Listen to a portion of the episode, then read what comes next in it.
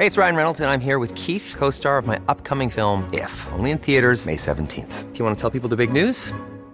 All right, I'll do it. Sign up now and you'll get unlimited for $15 a month in six months of Paramount Plus Essential Plan on us. Mintmobile.com slash switch. Upfront payment of $45 equivalent to $15 per month. Unlimited over 40 gigabytes per month. Face lower speeds. Videos at 480p. Active Mint customers by 531.24 get six months of Paramount Plus Essential Plan. Auto renews after six months. Offer ends May 31st, 2024. Separate Paramount Plus registration required. Terms and conditions apply if rated PG.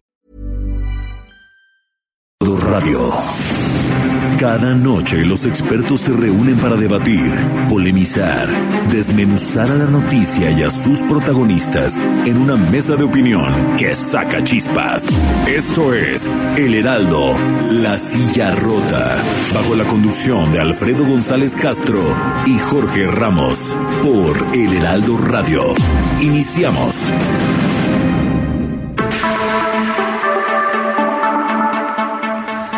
Buenas noches, bienvenidos, bienvenidas a esta mesa de opinión, El Heraldo de México, La Silla Rota. Soy Alfredo González Castro y estamos transmitiendo completamente en vivo desde nuestras instalaciones en la Ciudad de México a través del 98.5 de su frecuencia modulada. También estamos en la ciudad de Guadalajara, Jalisco por el 100.3 además del 92.5 de Tampico, Tamaulipas, en Villahermosa, Tabasco por el 106.3 y en Acapulco, Guerrero por el 92.1 de su frecuencia modulada. Damos también las gracias y la bienvenida, buenas noches a todos los amigos, amigas que nos escuchan y nos sintonizan por las plataformas digitales del Heraldo de México y por supuesto de la Silla Rota. Y pues no me queda más que darle la bienvenida a mi colega y amigo Jorge. Jorge Ramos. ¿Cómo estás, Jorge? Alfredo, buenas noches y buenas noches al auditorio. Eh, bueno, pues estamos nuevamente en un jueves, eh, una semana bastante intensa. Movida. Movidita. Eh, parecía que algunos temas de índole local, digamos, se comerían la agenda. Estuvo tranquilo el tema de la sucesión en la Suprema Corte de Justicia de la Nación, pero, pero eh, pues la semana pasada, eh, después de estos acontecimientos en donde pues eh, niños, mujeres fueron masacrados en la frontera entre Chihuahua y, Sonora de la familia Levarón y posteriormente esta familia propuso al presidente de Estados Unidos Donald Trump declarar como terroristas a los cárteles de la droga en México. Luego, luego, eh, Alfredo eh, Auditorio, el gobernador de Tamaulipas, Francisco García Cabeza de Vaca, eh, quien pues ante la andanada de ataques del crimen organizado, pues dijo que estos eh, ataques eran en realidad narcoterrorismo. Los secretarios de Gobernación, Olga Sánchez Cordero, y de Seguridad, Alfonso Durazo, salieron al paso y rechazaron esta especie. El presidente también eh, respondió, el presidente Andrés Manuel Observador. Y bueno, eh, hay que recordar que en febrero de este año, dos miembros del Partido Republicano en la Cámara de Representantes de Estados Unidos, Chip Roy y Mark Green, enviaron una carta al secretario de Estado norteamericano Mike Pompeo para pues solicitar incluir a los cárteles mexicanos en la lista de organizaciones terroristas. Y bueno, sorpresa, Donald Trump en una entrevista periodística en Estados Unidos pues hace el anuncio oficial, Alfredo. Y bueno, más allá de si se concreta o no el amago de, Donald Trump de clasificar a los narcotraficantes mexicanos como terroristas, Jorge, el gobierno de nuestro país prácticamente se declara en una especie de estado de emergencia. Vamos a ver cómo responde. Bueno, pero para, para hablar de este tema, eh, pues damos la bienvenida en nuestro estudio a, a, la senadora del PAN, Kenia López. Senadora, gracias por estar con nosotros, presidenta de la Comisión de Derechos Humanos Buenas noches. Hola, ¿qué tal? Buenas noches, muchas gracias por la invitación. También damos la bienvenida a la senadora Imelda Castro de, Morena. Senadora Imelda, gracias por acompañarnos esta noche. Gracias a ustedes por invitarnos, Alfredo. Buenas noches, Jorge. Y también damos la bienvenida a la senadora Claudia Anaya del PRI. Senadora, gracias por estar con nosotros esta noche. Muchas gracias a ustedes y al auditorio.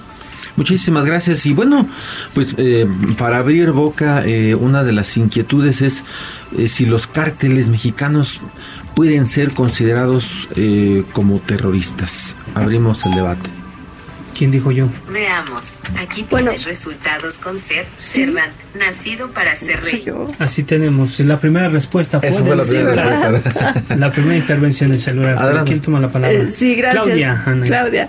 Este, sí, lo- los Estados Unidos tienen la facultad, ellos tienen eh, dos leyes, una para el manejo interno de eh, los terroristas, el combate, la prevención, la atención, y otra ley para manejo externo, es decir, cuando existen eh, amenazas externas a su territorio nacional y que, ellos consideran que eh, pueden eh, atender, combatir, prevenir desde dos vías. Una es la vía de seguridad y otra es la vía financiera. Parece ser que los eh, senadores habían estado pidiendo que fuera la vía financiera. Se tiene que hacer dos procedimientos administrativos, no es meramente que el presidente lo diga en una entrevista, sino que tiene que ser un procedimiento administrativo en donde oficialmente el Estado le pida al Congreso que autorice el eh, considerar que un grupo determinado en cualquier país sea considerado como enemigo de los Estados Unidos y por tanto considerado como terrorista. Y también definir cuál de las dos vías van a utilizar, si es la vía de intervención militar, en la vía de intervención en materia de seguridad pública o va a ser la vía financiera a través de la Fed y que la Fed les ayude a detectar eh, pues por dónde se mueve el dinero, congelar cuentas, incautar cuentas, en fin, parece que la solicitud de inicio porque no es un tema nuevo, es un tema que se ha tratado en muchos periodos anteriores al de Trump y al de los senadores actuales. Siempre ha sido eh, para los Estados Unidos un pues una flagrante tentación las dos cosas. O eh, intervenir en materia presencial con, con fuerzas armadas o intervenir con un tema financiero. Somos vecinos muy cercanos y compartimos problemas mutuos pero parece que la intención es más financiera que una intervención de seguridad. O sea que mandar a los marines a que lleguen mañana no no va por ahí va más por un tema de inteligencia financiera. Aunque, perdón que la interrumpa, pero prácticamente esta lista que hace, una lista negra que se publica de vez en cuando eh, por parte del gobierno de Estados Unidos, la Fed, donde señala y dice, a ver, este grupo tiene nexos con el, con el crimen organizado, este, le congelamos sus bienes. Es decir, eso ya se hace, más bien existía el temor de que fuera eh, algo más bien como, como armado. Senadora Imelda Castro. Sí, mira, creo que hablar de este tema no puede, no podemos eludir la coyuntura electoral, política electoral de los Estados Unidos. Es una declaración del presidente de los Estados Unidos que es pues unilateral. Es decir, este donde no hay en realidad eh, ninguna propuesta que pueda eh, realmente modificar en esencia la relación entre México y Estados Unidos. Porque efectivamente, como tú lo dices, Jorge, pues estas cosas ya se hacen. Es decir, ya hay un- una cooperación entre los dos países en donde se tiene esa, esa información, ese trabajo de, sobre todo, atacar, como lo decía ahorita la, la senadora Claudia, la estructura financiera de los cárteles de la droga. Es decir, son cárt- cárteles de la droga transnacionales. Por eso es el tema de la cooperación binacional. El tema del terrorismo es otro tratamiento el que debe tener desde nuestro punto de vista, porque ahí hay más, bueno, sí hay un carácter internacional, pero tienen más motivaciones de carácter ideológico, político, religioso, eh, de otro tipo de, de- clasificación, ¿no? Por eso eh, el pronunciamiento que hoy tuvo el Senado eh, de todos los grupos parlamentarios, pues es en esa línea, ¿no? cerrar filas con el gobierno de Andrés Manuel López Obrador, aunque también eh, establece la política de Estados Unidos que una parte que podrían intervenir ellos es eh, neutralizando, investigando a los grupos que financian a estos, a estos actores terroristas. Entonces yo digo, ¿quiénes financian a los narcos mexicanos? Pues los consumidores gringos. Entonces, ¿a quién van a investigar? Las, los gringos después de... si, si este es un mecanismo de investigación de, de, de, de atender lo que hacen los grupos terroristas, pues ¿quiénes financian a los, a los narcos mexicanos? Los principales consumidores están en Estados ¿Y Unidos. quién los arma también? Ellos. ¿Y quién los arma exactamente? Sí, senadora. Senadora Kenia. Kenia A López. mí me parece que algo que tenemos que dejar muy claro es que desafortunadamente la estrategia no está funcionando. Ese es el tema de fondo. ¿Cómo le podemos dar al presidente de Estados Unidos o a cualquier otro ser humano en el mundo la posibilidad de que pueda ser una amenaza de esta magnitud?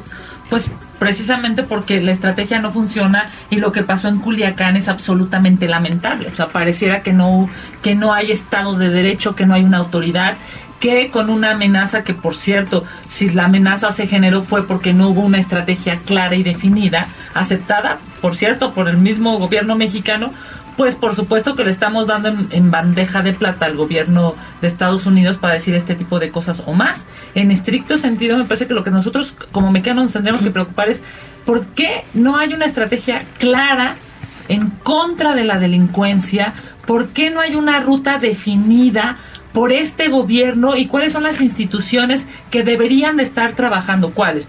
El ejército, la marina, en estricto sentido la Guardia Nacional, cuáles son las instituciones que deberían de estar preocupadas porque la ley se cumple en México y entonces pues nadie nos podría venir a amenazar con eh, que fuesen terroristas o, que no lo fuesen. A mí me parece preocupantísimo que estamos metidos en este problema porque claro, pues el señor está en campaña, el señor Estados Unidos está en campaña y él está pensando en su próxima reelección, pero nosotros en México no estamos dando señales claras de un combate a la delincuencia perdón, pero con todo respeto, el, asunto este de abrazos, no balazos, no funciona. Estamos en el peor año en temas de seguridad desde que se tienen registros en este país. El problema número uno de los mexicanos que le fue reclamado a todos los candidatos el año pasado, a todos sin excepción, fue lo que queremos es seguridad. Hoy no se tiene en México y por supuesto pues que de ahí se agarra el gobierno de Estados Unidos para decir lo que ustedes gusten empezando, por supuesto, porque nosotros tendríamos que reconocer que no hay estrategia, que no hay Estado de Derecho, que es increíble que hoy los grupos delincuenciales tengan el poder que antes, perdón, pero no tenían y por supuesto pues que le estamos permitiendo que cualquiera venga y amenace en este sentido o en cualquier otro, que le sirva para sus propias campañas o para sus propios discursos para su electorado. Sí, lo interesante es que eh, fue un gobernador del PAN el primero que habló de narcoterrorismo, por lo menos en las últimas semanas, él fue el que puso, digamos, eh, el, concepto, y luego fue eh, la misma familia Levarón la que plantea que se eh, clasifique como, como grupos terroristas a los, a los grupos del narcotráfico. Sin embargo, bueno, creo que por alusiones, a, quizá habría que responder algo por parte de la senadora eh, Claudia Anaya y de la senadora Imelda Castro, eh, en el sentido de, por un lado, dice, los abrazos no balazos no están funcionando y es un fracaso. Y por otro lado, pues la pasada administración fue parte de la herencia. Parte de la herencia. Entonces, ¿qué responderían? Bueno, yo primero decirles, el tema del riesgo de la invasión yo creo que nunca la vio nadie, ni siquiera el mismo presidente. El día que Donald Trump estaba avisando, el presidente de México, el día que Donald Trump estaba avisando que quería catalogar a los cárteles como terroristas, ese día el presidente de México convoca a Bailongo en el Zócalo el domingo. Entonces, pues asustado, asustado no estaba, preocupado, preocupado no estaba, y lánzate Marcelo y sirve que te trae las pipas, porque no han llegado, entonces ahí va Marcelo, pero no, el riesgo no estaba por ahí. Es, efectivamente se entendió el bluff de que anda en campaña el señor de Estados Unidos, que si había una solicitud de un trámite, es un trámite administrativo, legislativo que se tiene que llevar a cabo y pues no, no va por ahí. Y el otro tema es que efectivamente, y como bien lo dice Kenia, damos pie. Damos pie a la amenaza y damos pie al chantaje de que quieran intervenir porque efectivamente no estamos cumpliendo pues con nuestra tarea de darle seguridad pública a nuestros ciudadanos y acaban diciendo que nos convertimos un riesgo también para ellos. Y el tema con los de varón es particular porque son ciudadanos con doble nacionalidad.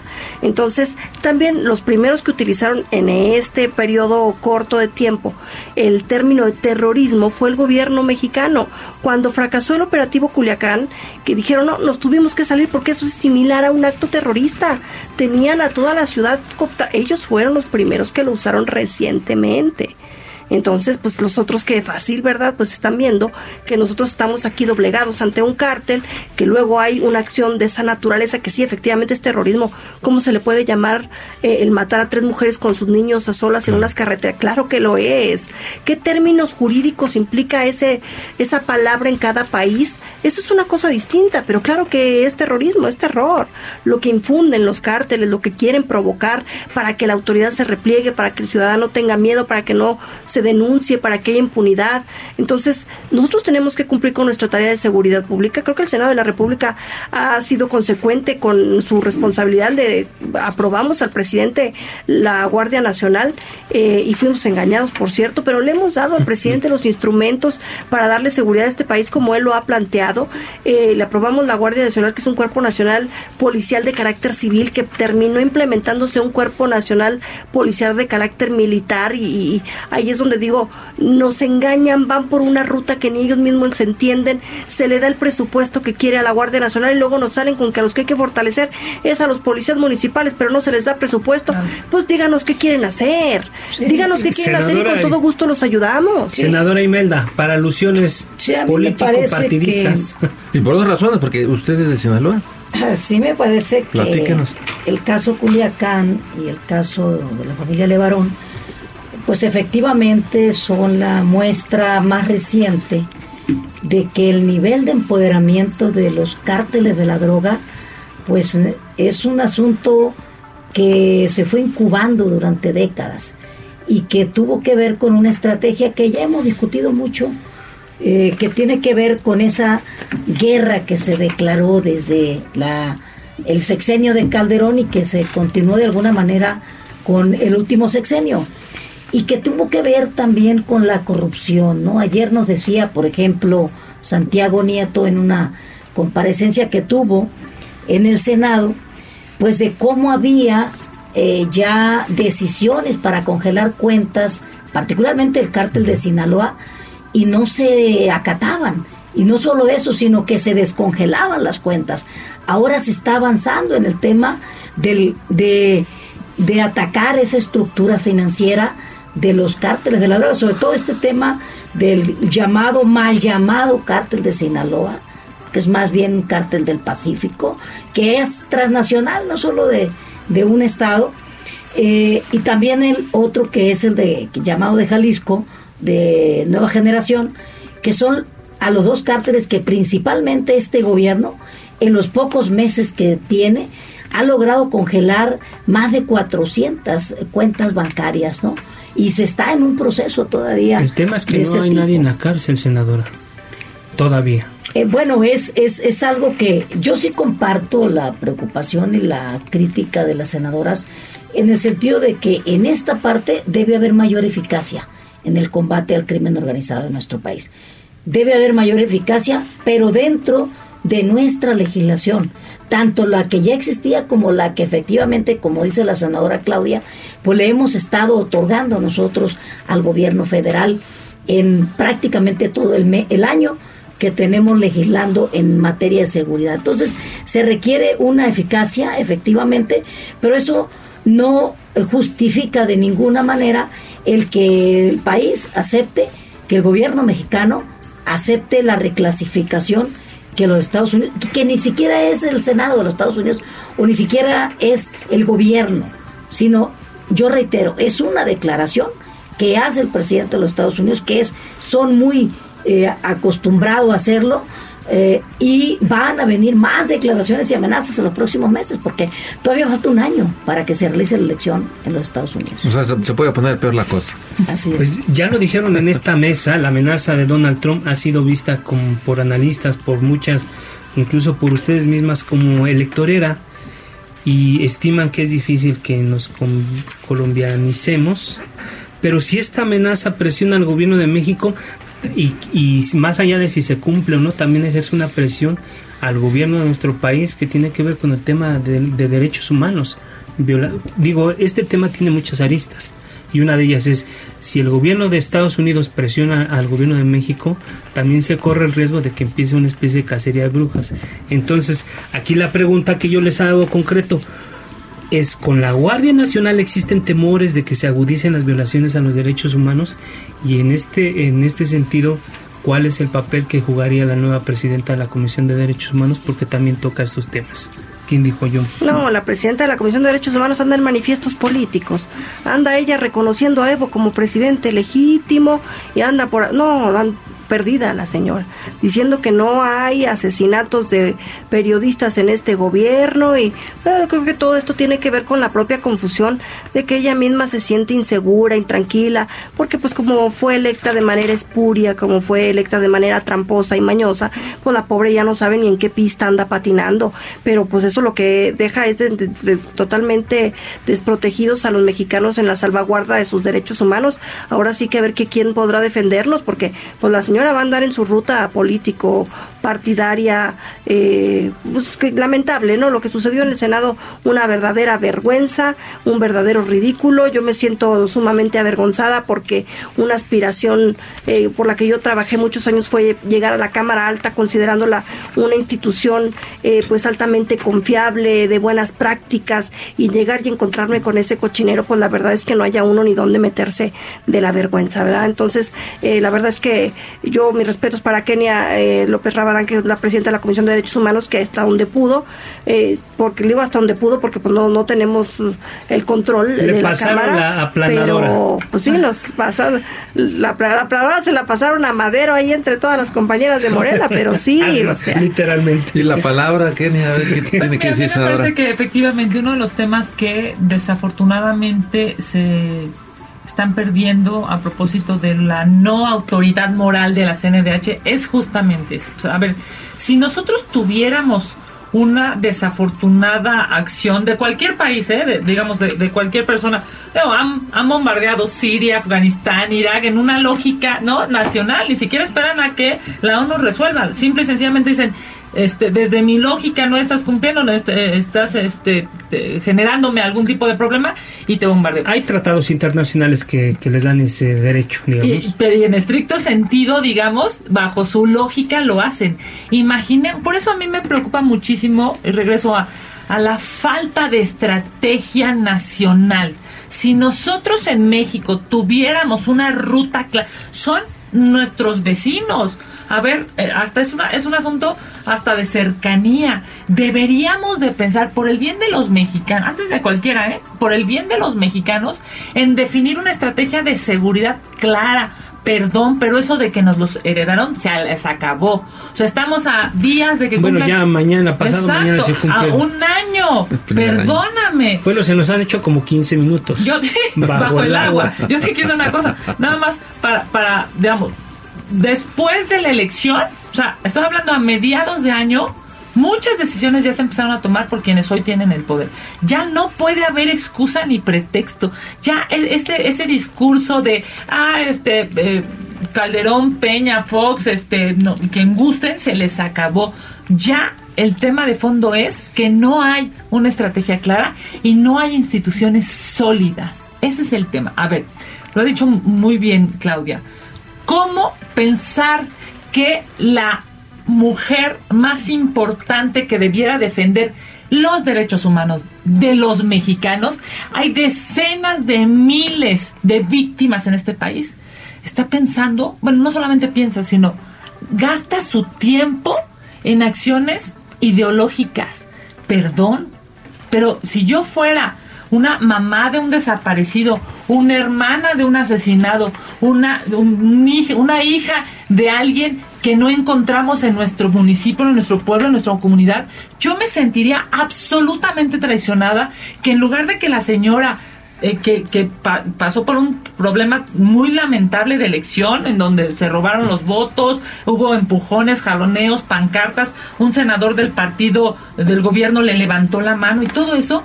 ¿Cómo es posible que tratando de hacer algo bueno desde el minuto uno, que ya tomó eh, posesión, posesión espuria si ustedes quieren, pero ya tomó posesión, no esté preocupada por las decenas de víctimas de este país y esté más preocupada por estar legitimando un tema ideológico del gobierno? Es, es verdaderamente vergonzoso. Senadora Imelda Castro, y yo, yo quisiera hacerle un, paréntesis, justamente lo que decíamos al principio de este tema de, del riesgo de, de violaciones de los derechos humanos.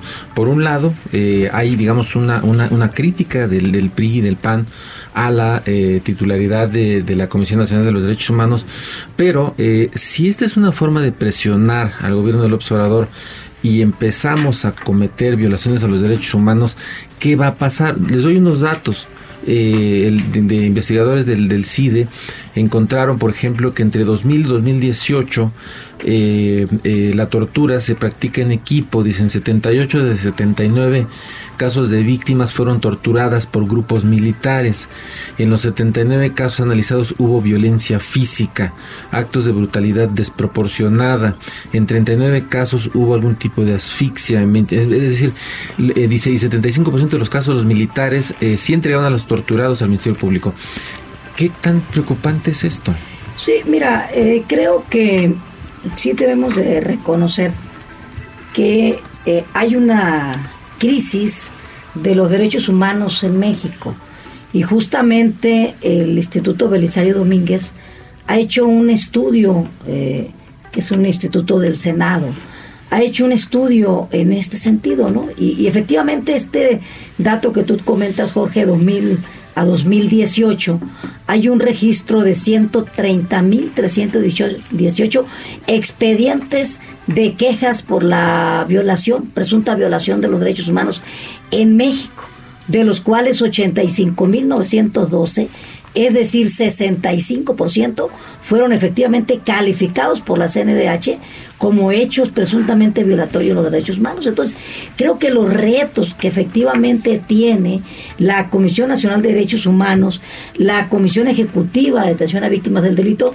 es muy grande. Perdón, que no tiene titular, ¿eh? La efectivamente, porque encontramos... Desde junio, Sergio Rochín... Así es, eh, estamos en ese proceso. Por cierto, hemos recibido a una serie de colectivos durante dos días seguidos y ha habido denuncias, en el Senado. está medio que intentaron comprar ahí a los colectivos, ya. Ayer lo dijo. Entonces tenemos pues esa situación. Ahora, yo quisiera, humanos y víctimas? Eh, yo quisiera nada más hacer un, pues un comentario sobre el tema de la Comisión de Derechos Humanos. Para nosotros ese tema con la, el rechazo que al día de ayer tuvo la Sala Superior del Tribunal Electoral de desechar todos los recursos presentados de impugnación. No, se refiere, eh, al, JBC. Eh, sí, a los, a los recursos que se presentaron por, parte del PAN, fueron desechados el día de ayer.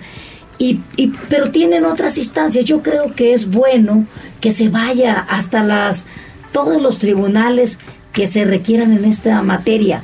Nosotros tenemos la palabra completa como Morena, la conciencia totalmente limpia, lo digo con toda eh, convicción, porque fue un proceso que desde el momento de que se declara la idoneidad de em, Rosario Piedra, pues se hace de manera unánime por la Comisión de Derechos Humanos. Y luego la votación, luego la elección, como se ha dicho, eh, y bueno, ella igual tiene un perfil que tiene que ver con una lucha histórica desde la perspectiva de las víctimas. Creo que esto no podemos nosotros negar que eh, hacía falta en México que se encabezara por una persona así. Pero finalmente quiero decir una cosa, ¿eh? nosotros como Senado y como Morena tampoco hemos dado un cheque en blanco. O sea, vamos a estar vigilantes de que se atienda por parte de la Comisión de Derechos Humanos eh, esta crisis de derechos humanos que tenemos que obviamente es heredada, no podemos eh, eh, no tener memoria. Nuestra memoria es decir, hemos recibido el país en esta crisis de los derechos humanos y tenemos una mujer que tiene las condiciones, ya empezó con el tema de la austeridad. Entonces, creo que eh, tenemos que vigilar todos, el Senado de la República.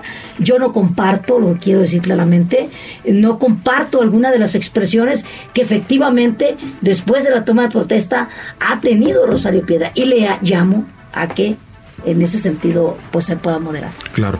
Bueno, pues eh, vamos a un, eh, corte comercial. porque todavía, hay mucho que hablar. todavía hay mucho que hablar, pero regresando continuamos Seguimos con este tema que seguimos conversando. adelante.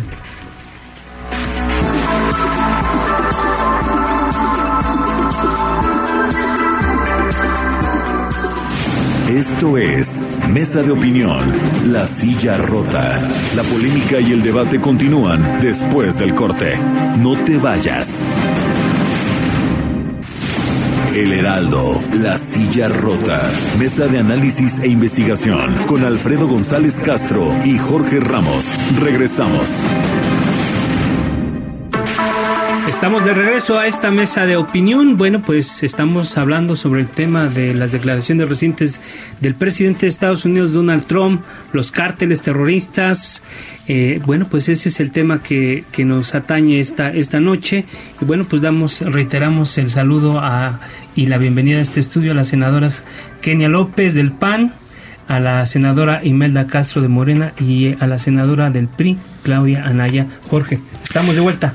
Bienvenida, estamos de vuelta. Y bueno, eh, durante la sesión de este jueves, el Pleno del Senado de la República, ya sea en referencia a este tema, eh, hizo un pronunciamiento sobre las declaraciones de Donald Trump. Eh, los invitamos a escucharlo y luego les pediría que nos comentaran sobre esa reacción del Estado mexicano ante esos dichos. Para algunos hubo sobre reacción, para otros fue tibia. Escuchemos a la senadora Mónica Fernández, presidenta del Senado. El Senado de la República expresa su rechazo a las declaraciones del presidente de los Estados Unidos de América relativas a la posible designación de organizaciones criminales mexicanas como terroristas. El Senado de la República ratifica su postura de irrestricta defensa de la soberanía y la unidad nacional y rechaza cualquier intento de intervención por parte de otro Estado. Asimismo, reitera que la aplicación coactiva de la ley en nuestro territorio y en particular la persecución de los delitos cometidos en México compete exclusivamente a las autoridades nacionales sin perjuicio de la cooperación con otro Estado en los términos del derecho internacional sin que ello implique ningún tipo de intervención extranjera.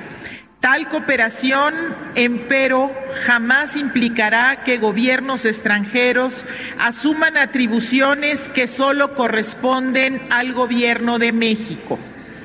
El Senado de la República asume que, en todo momento, el gobierno de la República honrará y defenderá los principios de política exterior consagrados en nuestra Constitución y que han dado identidad y dignidad al pueblo de México.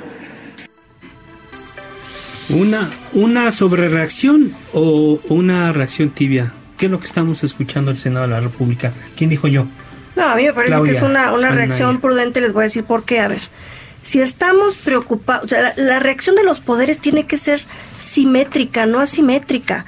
Entonces, si el presidente está con la tambora y los frutsis en el zócalo, pues ¿por qué el Senado se va a inmolar? No, pues simétrico, no, señora, apláquese, si está en campaña, eh, concentre bien su discurso, tranquilo, pero pues no es para más si estamos considerando como Estado mexicano que no va más allá. O si sí va más allá, pues que se cancele el pachangón del domingo en el Zócalo y en el Senado nos inmolamos, pues, pero que sea parejo, pues, que se vea que el Estado mexicano está coordinado. Claro que no queremos intervención, queremos un diálogo bilateral para la solución de los problemas, que son problemas comunes.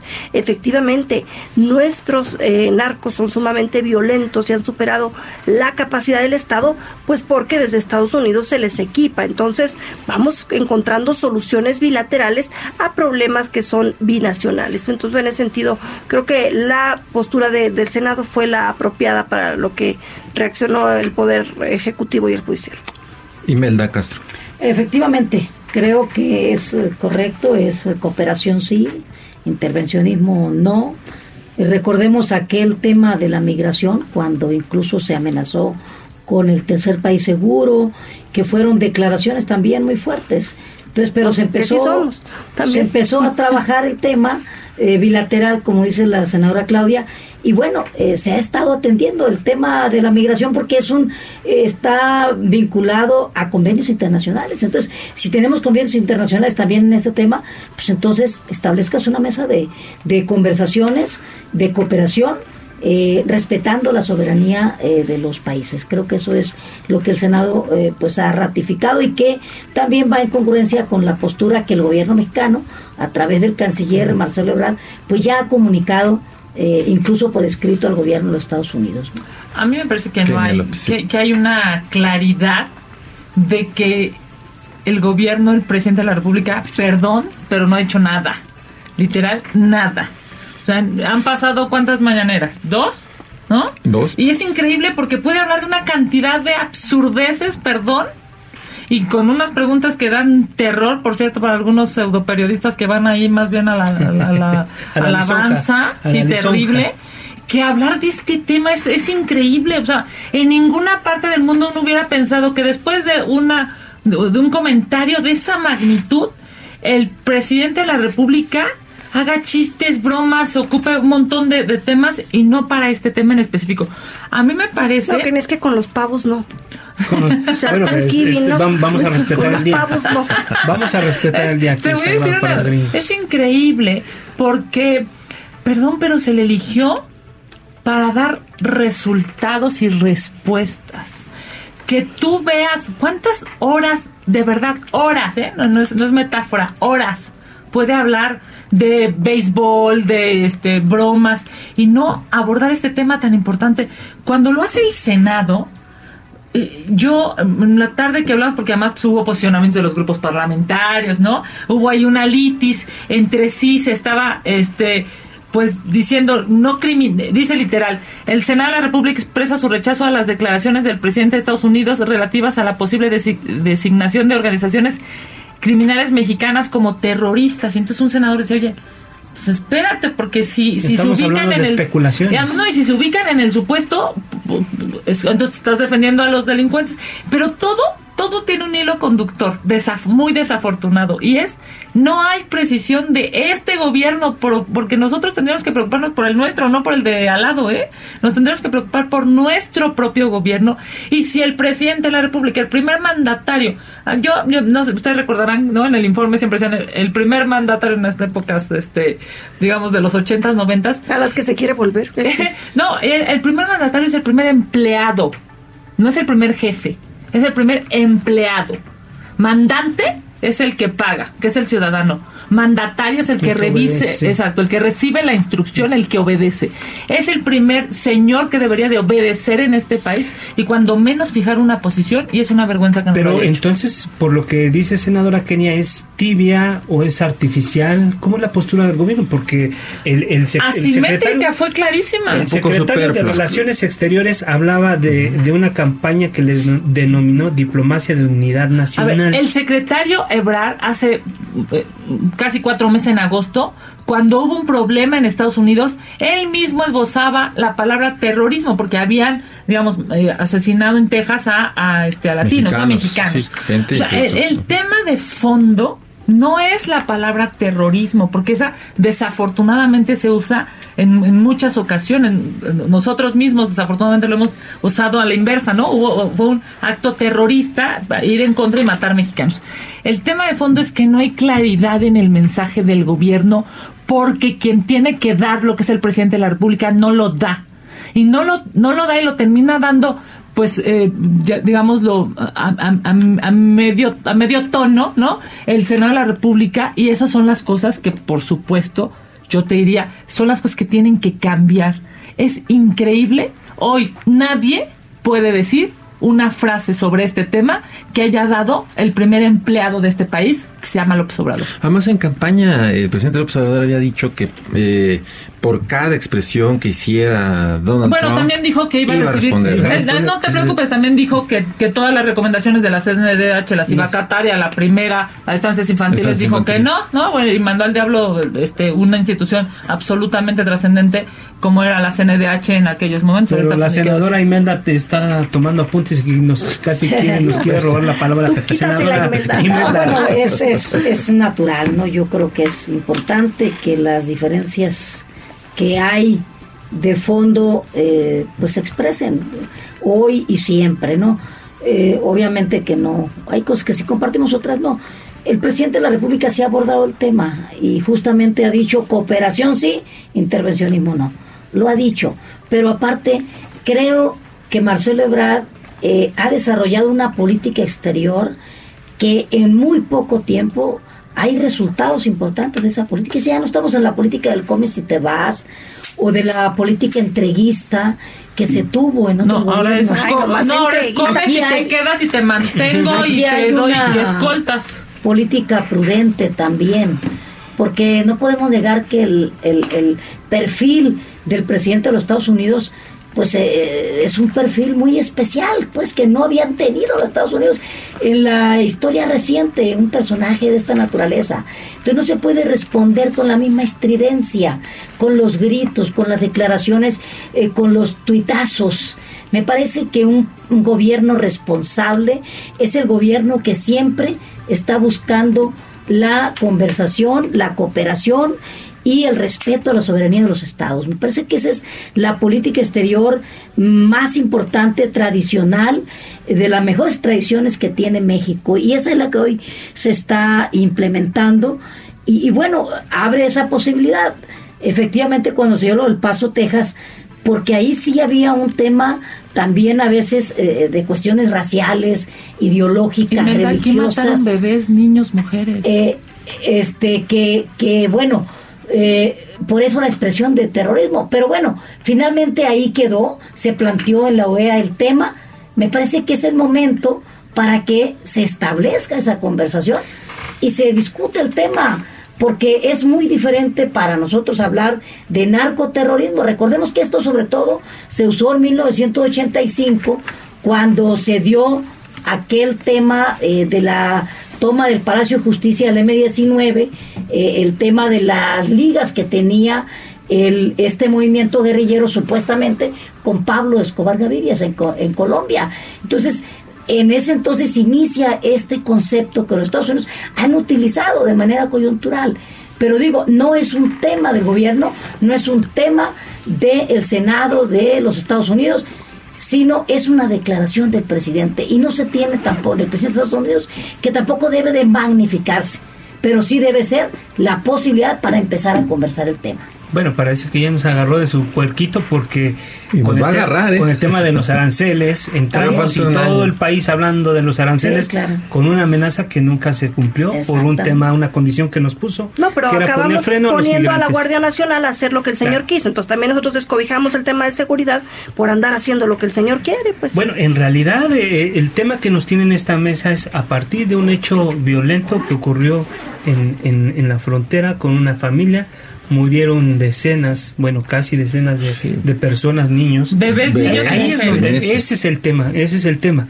La, el amago de Donald Trump, eh, no sé si políticamente nos convenga a nosotros creamos este, esta estrategia de diplomacia nacional, pues la política internacional y la diplomacia se hace para atender temas de política internacional. No sé.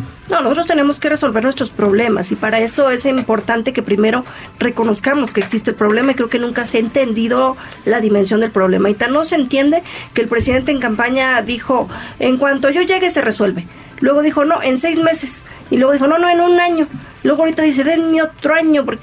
No, no, espérate, si ya entendiste lo que está pasando, entonces ya no estés poniendo plazos. Entonces ya retira a la Guardia Nacional de estar reteniendo migrantes y reteniéndole su derecho humano al libre tránsito y pone a la Guardia Nacional a capacitarse en materia de derechos humanos para que pueda combatir la delincuencia. Porque entonces sí, si seguimos la agenda de Trump, jamás México va a atender su agenda de derechos humanos, de seguridad pública, ni de nada. Es que el tema fondo es que no hay estrategia. Fíjense, los, siguiente mes de que no? toman... La estrategia es abrazos. Sí, no, qué, miedo. con las mamás. Déjame, sí, con sus abuelitas. Déjame decirte una cosa. Al, al siguiente mes de que toman posesión este nuevo gobierno, bueno, no se van la secretaria y el subsecretario a decirles bienvenidos todos, ya no van a pasar por abajo del río, me refiero a, la frontera sur, ya no van a pasar por abajo Reconocieron del río. después que fue un error. Ah, pero ese es el tema de fondo, ese es el tema de fondo, Alfredo. No puedes haber tardado 18 años en llegar. No es posible que la, la, primera acción sea bienvenidos, los brazos abiertos aquí, todos. trabajo, becas. No, y después, claro, claro casi muriéndose hambre en los centros de retención de migración. Y, y después la es indignante la forma en la que la gente de Centroamérica, de África, de un montón de países que tomaban a México como ruta, tuvieron que vivir y que siguen viviendo en condiciones infrahumanas. Nosotros como mexicanos hemos reclamado en Estados Unidos, ¿se acuerdan los niños en las jaulas que era de llorar? O sea, decir, ¿cómo se atreve? Pero recordemos que ya tenía una experiencia México, incluso con el gobierno de Fox. Sí, sí, creo que fue con el gobierno de Fox cuando el entonces canciller eh, eh, Jorge Castañeda dice algo parecido a esto. Pues México está abierto para recibir a los cubanos que no estén a gusto en su país y lo primero que pasó, les metieron una guagua completa a la Embajada de México en La Habana. Entonces es, es algo parecido. ya tenían una experiencia. nada, más, déjame decir, y con eso concluyo, perdóname, perdóname. Es, no puede ser que sobre una política pública haya dos acciones absolutas y diametralmente opuestas. Ya les había pasado y les volvió a pasar. Porque entonces no hay una lógica de nada. No hay una lógica, no hay una política pública clara hoy sobre seguridad. Porque la que se supone se tenía era la Guardia Nacional y entonces la terminamos teniendo de muro humano para un tema eh, de, digamos, de control y, o de contención por un tema de Estados Unidos. Yo digo, y perdón, y con esto concluyo, no puede ser que nos estemos preocupando por otros países, tenemos que pensar en qué estamos haciendo nosotros como gobierno.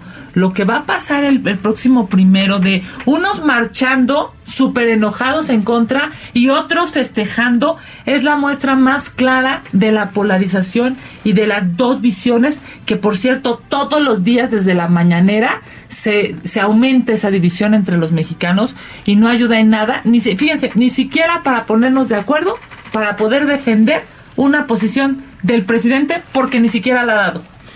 bueno, pues estamos ya en la recta final. Eh, creo que tenemos un par de minutitos para que cada quien haga sus conclusiones respecto de. Ya se terminó el programa. Ya se nos está acabando el programa.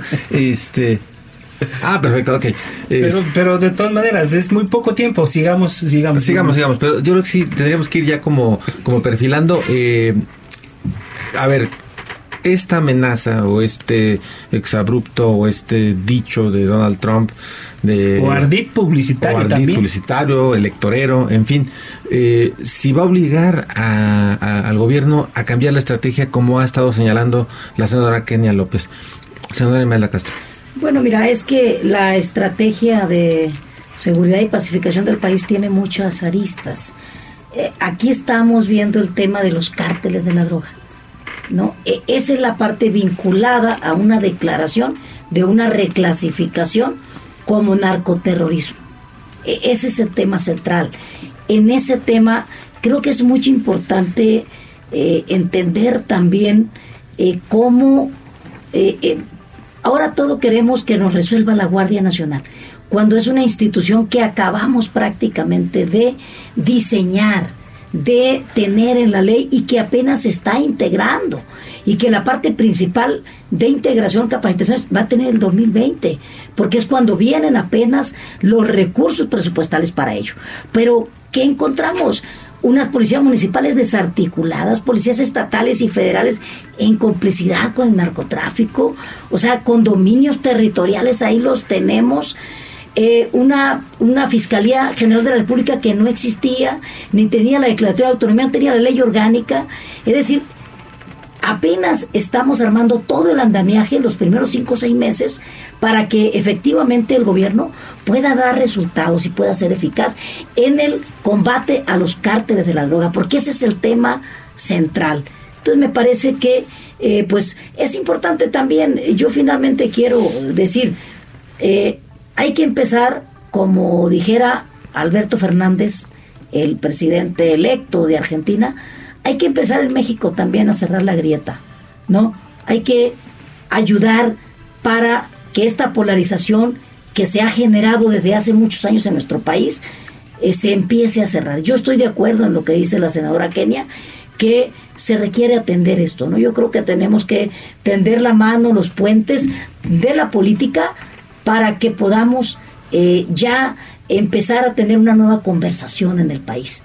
Porque creo que eh, los retos que tenemos enfrente nos incluyen a todos. Nadie se puede eh, excluir de eso. Unos porque ya gobernaron y no les fue bien a, México y otros porque estamos gobernando y no es lo mismo estar en la oposición y estar en el poder. Entonces creo que además la oposición para ser útil al país necesita que su crítica se traduzca en un gobierno de mejor calidad. Y nosotros estamos abiertos a esa posibilidad. Entonces, tiene que haber eficacia en el combate a los cárteles de la droga, independientemente de la declaración del presidente de los Estados Unidos. Senadora Claudia Anaya para ir cerrando el tema. Totalmente de acuerdo con Imelda. ¿eh? No es lo mismo ser gobierno que ser oposición y este gobierno ha tenido a la oposición más generosa de la historia del país. O sea, la verdad, yo salía regañada cuando era parte del gobierno y soy, salgo regañada ahora que soy parte de la oposición. O sea, los de Morena nos gritaban antes y nos gritan ahora. O sea, regañada de tiro por viaje. Cuando uno es altamente generoso, les apoyamos casi en el 80% de las iniciativas que presentan, nada más tiene una, una postura diferente y no nos bajan de rateros, corruptos, malvivientes, no sé, pues que me digan a cuántos corruptos han metido a la cárcel, pues entonces.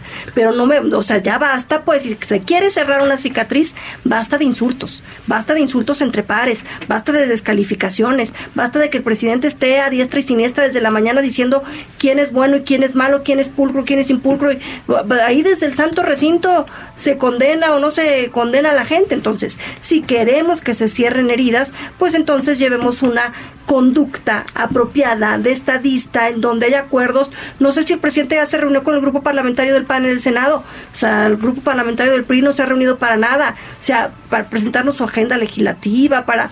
¿por ni los ven ni los no importa, porque no importa, porque pasa la plancha por arriba y todavía se tiene, o sea, la oposición de verdad, de verdad, ha sido generosa. Bueno, la oposición está dentro de Morena. Se reúne hasta con su misma bancada de Morena y termina peleado con ellos también.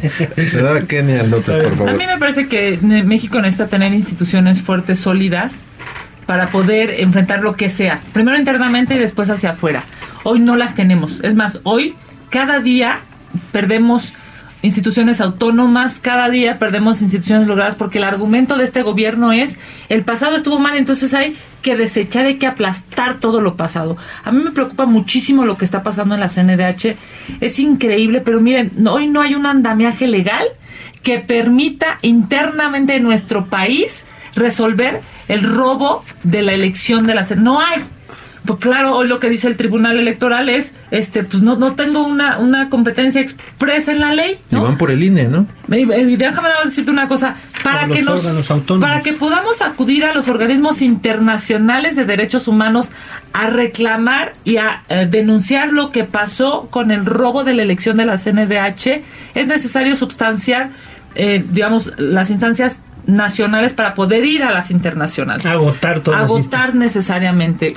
Yo les diría, si la CNDH está ideologizada, pensando más en ser porrista que en preocuparse por los derechos humanos de los mexicanos.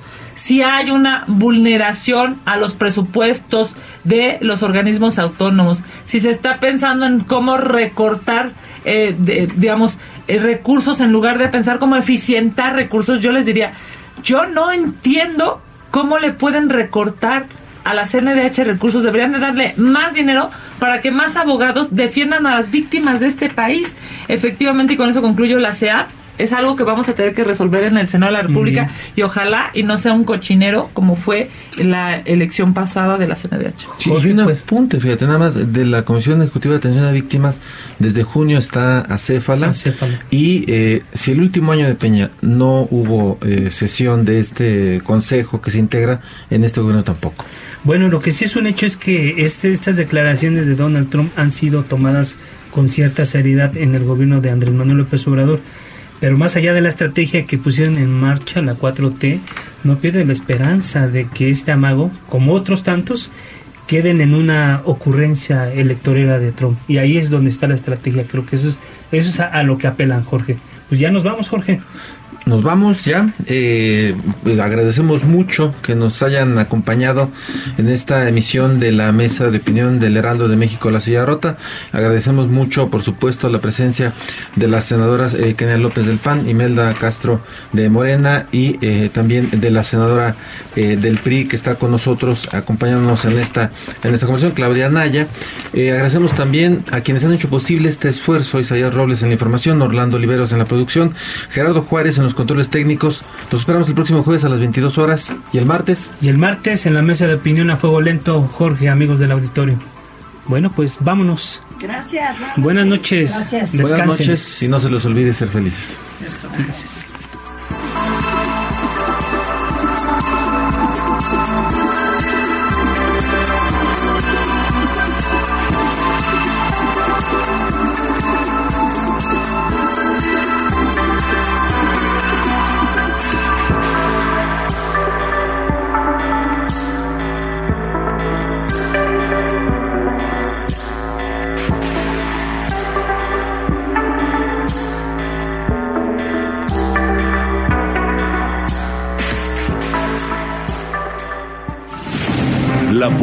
Por hoy ha terminado. Te espera el próximo jueves para que, junto con los expertos, analicemos la noticia y a sus protagonistas. Esto fue El Heraldo, la silla rota. Por El Heraldo Radio, con la H que sí suena. Hasta entonces.